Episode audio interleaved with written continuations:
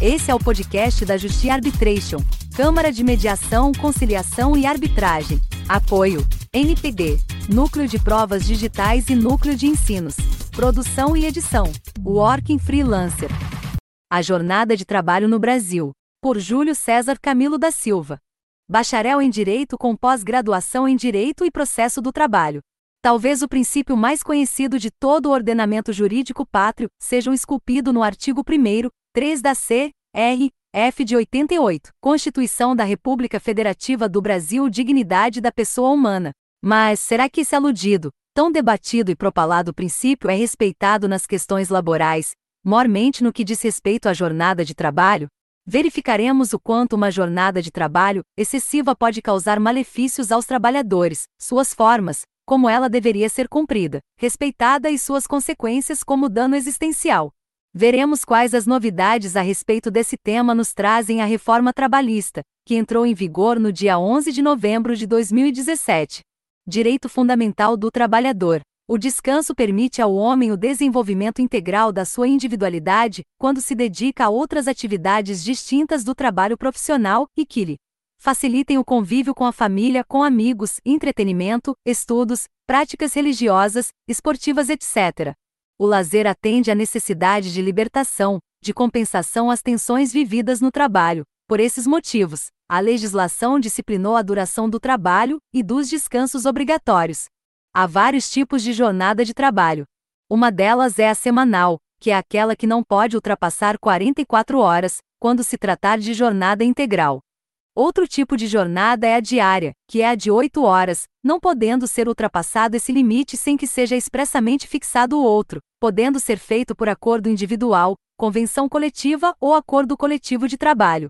Há também a jornada parcial prevista no artigo 58, a CLT, Consolidação das Leis do Trabalho, a qual tem duração máxima de 30 horas semanais sem a possibilidade de horas suplementares, ou com possibilidade de horas suplementares, desde que não exceda 26 horas semanais. Contudo, em que pese o respeito à jornada de trabalho e aos trabalhadores, há profissionais que não se enquadram nessas jornadas de trabalho.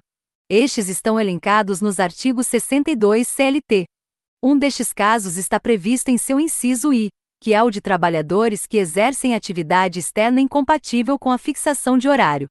Esta modalidade se tornou extremamente conhecida e útil em toda a nossa sociedade, vide a pandemia da Covid-19. Trata-se do home office, por exemplo.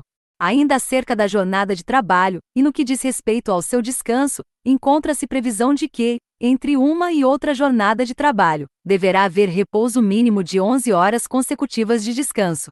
Além disso, é assegurado a todo obreiro um intervalo de descanso semanal de 24 horas consecutivas, o qual, salvo regra geral, deverá coincidir com o domingo no todo ou em parte. Entretanto, há trabalhadores que têm um diferencial nesse aspecto. Um deles é o bancário, que tem duração de trabalho normal de 6 horas contínuas nos dias úteis, artigos 224, CLT. Outro exemplo é de obreiro que laboram em turnos ininterruptos de revezamento, cuja jornada também não pode ultrapassar 6 horas, salvo negociação coletiva. Artigo 7 14, c, f de 88.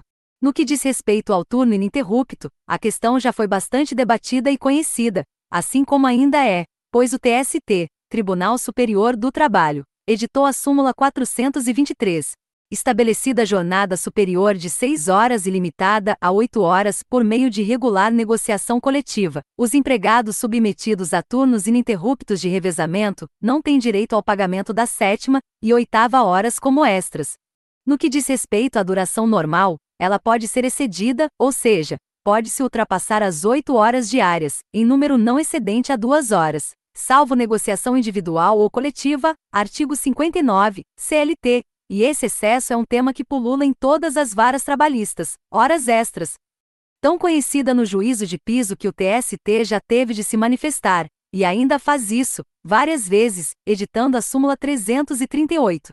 Há de se observar, por extremamente importante, que no inciso I da referida súmula deve-se adotar o total de 20 funcionários, corolário da Lei 13.874 de 19, devendo-se ler 1.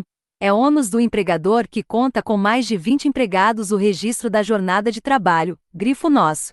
Ainda no tocante às horas extras, a determinação prevista nos artigos 59 e CLT, para que sejam remuneradas com o mínimo de 50% a mais que o horário normal. O tema é de muita importância, assim como todos os outros. No entanto, não é absoluto, há casos e casos. Não é todo trabalhador que se submete à jornada tradicional, há exceções, como o caso dos bancários. Há outros que nem ao menos se pode falar em jornada de trabalho pré-estabelecida, pois não se enquadram, e estão previstos nos artigos 62 CLT. Há de se observar cada caso, estuda-los e manter-se sempre atualizado. Fonte: Jornada de Trabalho e Dano Existencial, por Tatiana Cristina do Nascimento. Esse foi mais um podcast da Justiça Arbitration. Conecte-se com a gente. Curtam, compartilhe e comente.